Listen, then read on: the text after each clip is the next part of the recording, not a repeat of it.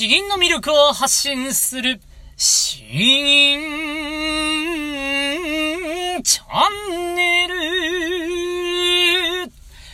はようございます。こんばんは。詩吟チャンネルのヘイヘイです。このチャンネルは詩吟歴20年以上の私ヘイヘイによる詩吟というとてもマイナーな日本の伝統芸能の魅力や吟じ方についてわかりやすくざっくばらにお話ししていくチャンネルです。えー、皆さんいかがお過ごしでしょうか？もう最近はなんか一気に気温が上がってですね、車の中でやるのが結構きつくなってきました。そう、本当に10分15分、いや、20分くらいだとですね、もう本当に汗だくになるぐらいで、えー、大変な感じです。で、僕の娘はというとですね、えー、最近鼻詰まりがちょっとひどくなって、で、薬を、えー、そう、処方してもらったんですけど、これがなかなかに飲んでもらえないと。なので、もう離乳食の時間が倍ぐらいに伸びてしまうわ。結局、とろに終わってしまうわ。で、その片付けをしていたら、さらにじゃあ次の離乳食の時間が来るわ、ということで、えー、だいぶですね、本当に、本当に大変だな、というところです。という今日はちょっとですね、あなんか、愚痴みたいな感じになっちゃったんですけれども、えー、とりあえず本題の方に移りたいと思います。今日はですね、えー、まあ端的に言うと、迫力のある、そして重くて優しい綺麗な声の出し方。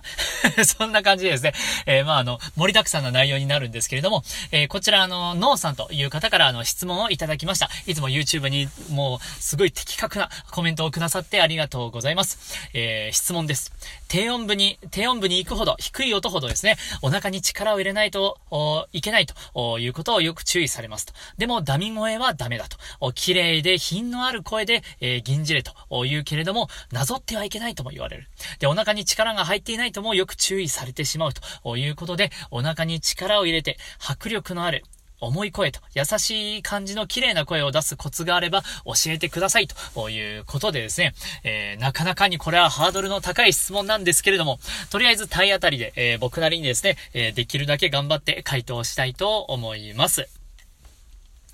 えー、本当にですね、えー、これは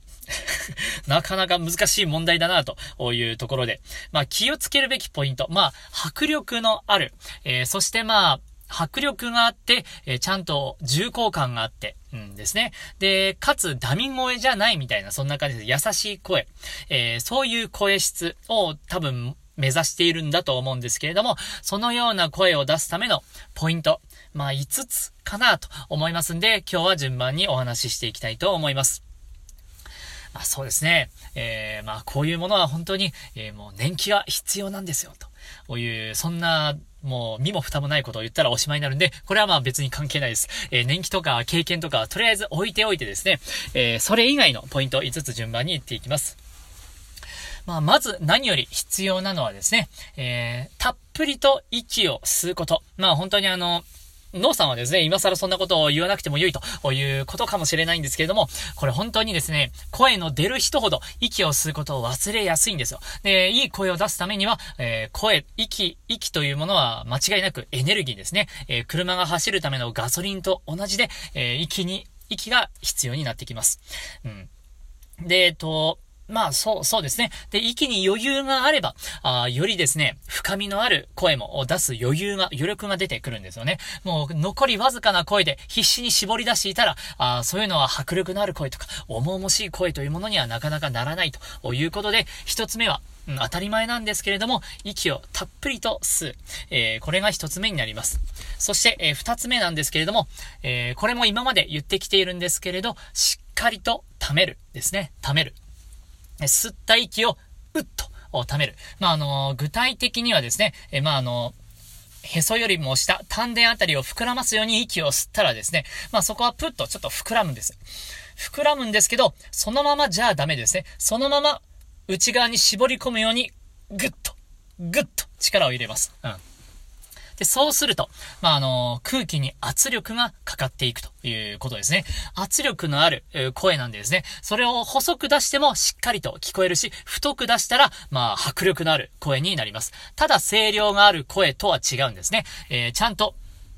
圧力のある声ということ。それがまあ迫力に、えー、迫力の要素になるのかなというところです。なので、えー、しっかりと吸って溜めるということですね。えー、ただ吸って吐くだけではですね、弁声という風になるんですけど、分析、えー、この違いが全くわからないと言われたら僕はちょっとどうしようもないんですけど、まあ本当吸って貯める。えー、これは当たり前なんですけれども大事だということです。そして三つ目からですね、あのちょっとややこしい感じになってくるんですけれども、えー、口の声がで、声を出すときが、えー、口の下半分、もしくはそれよりもっと下から、えー、出すイメージを持つということです。え声というものは口から出るじゃないかということを、多分思われるかと思うんですけれども、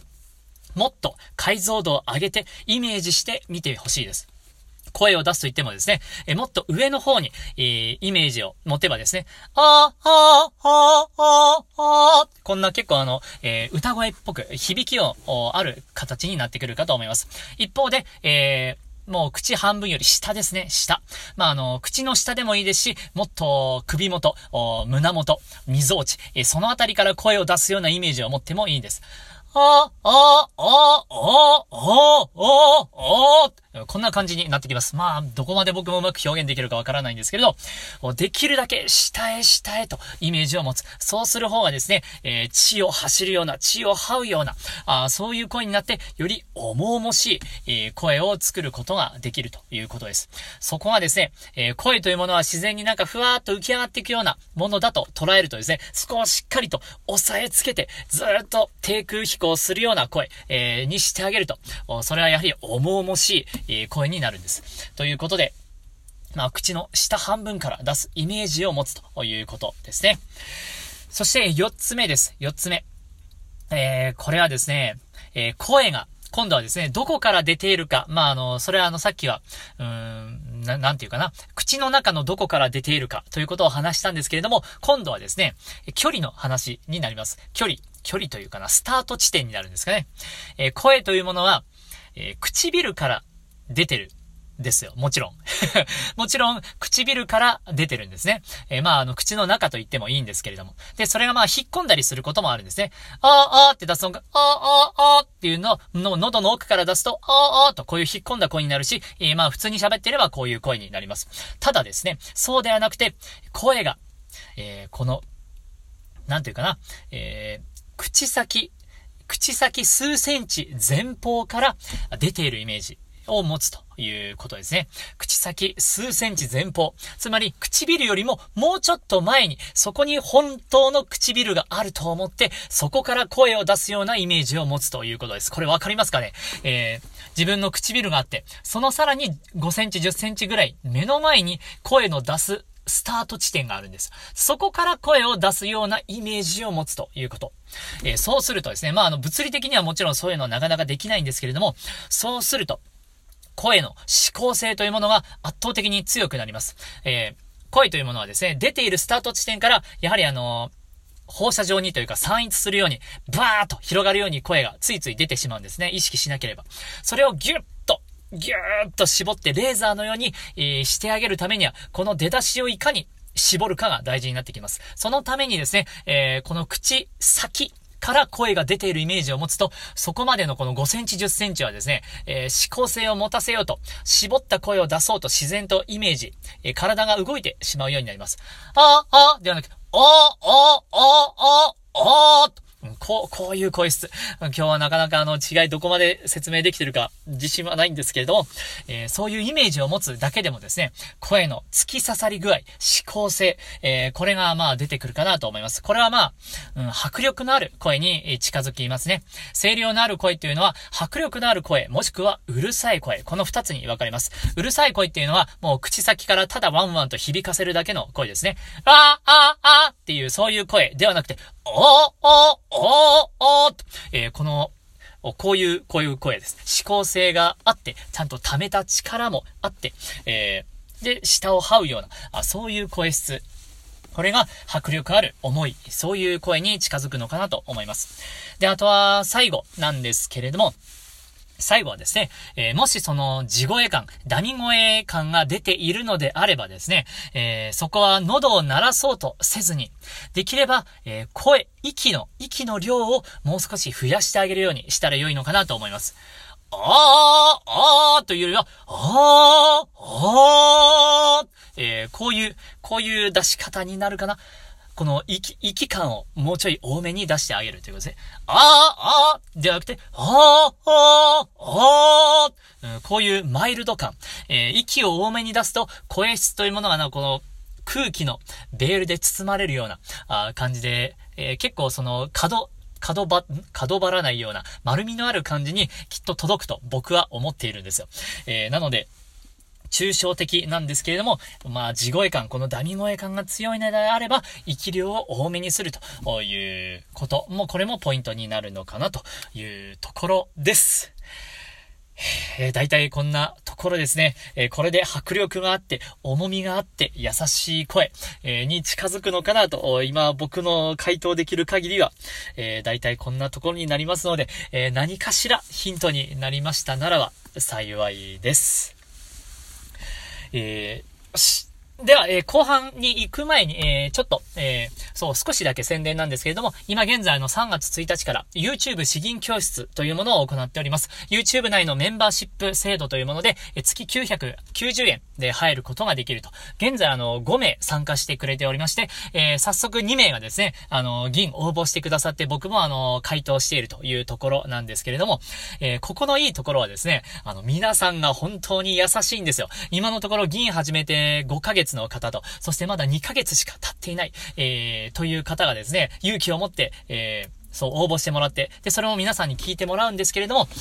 本当にあの、まあ、そう、結構、僕の配信を聞いているからか 知らないですけど、えー、そう、銀歴が浅い割にですね、とても上手いんですよ。で、それに加えて、えー、その周りの同じメンバーの方もですね、とても優しくて、だからあの、コミ、コメント欄でちょっと交流が始まっているような。多分お互い顔も知らないし、流派もバラバラだし、年齢ももう全然みんなバラバラなんですけれども、ちょっとしたなんか交流が生まれていてですね、いや、これはなんか新しい詩吟教室の形だなと、我ながら思いながら、え、ちょっと本当にワクワクちょっと嬉しいような感じがあります。資源本当にあの、気楽に、月額1000円もいかない価格でですね、えー、気楽に、気軽に、えー、だけれども着実にということで、えー、しかも楽しくかな？も盛りすぎかな？で、やっていけていますんで、え興味のある方はですね、やはり早い方が、僕もあの、アドバイス、えー、どんどんどんどんテンポを早めに、えー、回していきたいと、行きやすいかなと思いますんで、興味のある方は、えー、この YouTube 動画の第214回と216回、えこの2つを見れば、えどんな内容なのかな、どうやって入ればいいのかなということがわかりますんで、え興味のある方はそちらから入ってみてください。本当にいい感じです。よしでは、えー、後半一つサクッと吟じていきたいと思います。今日吟じるのはですね、松口月城作、那須の余市宗隆ですね。えー、これあの、源平合戦の、あれですよ。えー、軍船、扇を遠くから、射抜いた、あの、異種の弓、弓矢のいる人ですね。異種。異種の話になります。那須の余市宗隆。えー、ではまず詩文を読んでいきます。那須の余市、宗隆、松口月城。一子元にあり、一生を書く。宗隆の神事、誰か情に大変や。源平の合戦、死守王子。軍船偏偏、波に行って明らかなり。これちょっとちゃんとしたあの、意訳、訳を僕今ちょっと手元にないんで、ざっくりした説明なんですけれども、まあ、あの、今からこの軍船を撃つと、えー、壇の浦の戦いだったっけ、だったはず。えー、そこであの、もう、自分がやることになってですね、一本の弓矢だけがもう手元にあると。で、この、この弓を引いてですね、えー、これが当たるのか、外すのか、外したらもう資材物ですね。戦ももう赤っ端を書いて、もうむしろ自分は生きてはいけないと。勝ったら勝ったまあそれはそれでいいんだけれども、本当に絶対に外してはいけない。だけれども、ものすごく難しいという状態です。船の上にある、えー扇をですね、固定されているのを打つというところですから。えー、なので、一死、現にあり一生を書く。自分の一生をここにかけている。宗隆の信じ、誰か情に大変や。この本人の心、心情はもう一体誰が想像できようかと。それほどにもす、凄まじいプレッシャーなんですね。うん。で、源平の合戦、死守王子。えー、このように源平合戦ですね。えー、源平合戦というものは、もうこういう風に、なんだかドラマチックなところがたくさんあるんだということ。軍船偏偏並みに行って明らかなり。そして、えー、この、扇をですね、射抜いたところをですね、あえて言わずに、えー、結果だけ、この軍船がひらひらひらと、えー、もう弓に撃たれた後ですね、えー、波に落ちていったと。で、何が起こったのかもう明らかであろうと。こういうなんかあのー、おしゃれな、おしゃれな締めくくり方なんですよ。えー、という、こちらの詩文です。なんかですね、本当にこれは、三味線、三味線と一緒に吟じたい、えー、詩文ナンバーワンですね。えー、ベンベンベンという風に入って、一しーと、もうあの、格調高いような形がしてとても好きな銀になっております。では、えー、こちらお聴きください。夏の夜市、宗高、松鞭月上。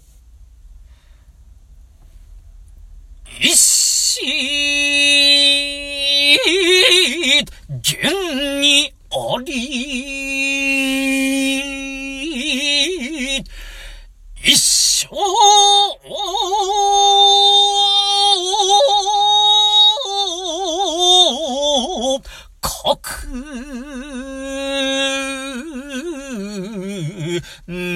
高の信じ誰か情に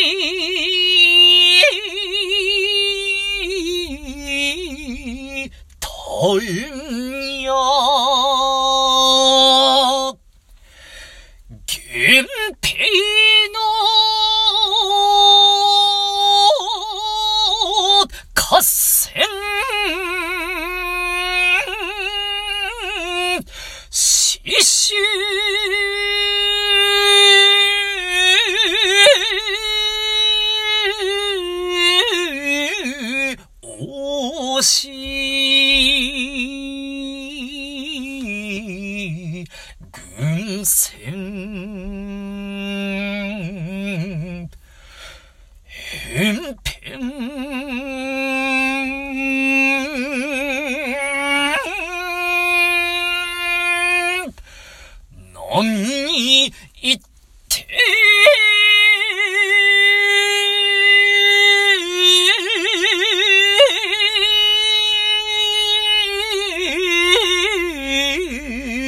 明らかなり。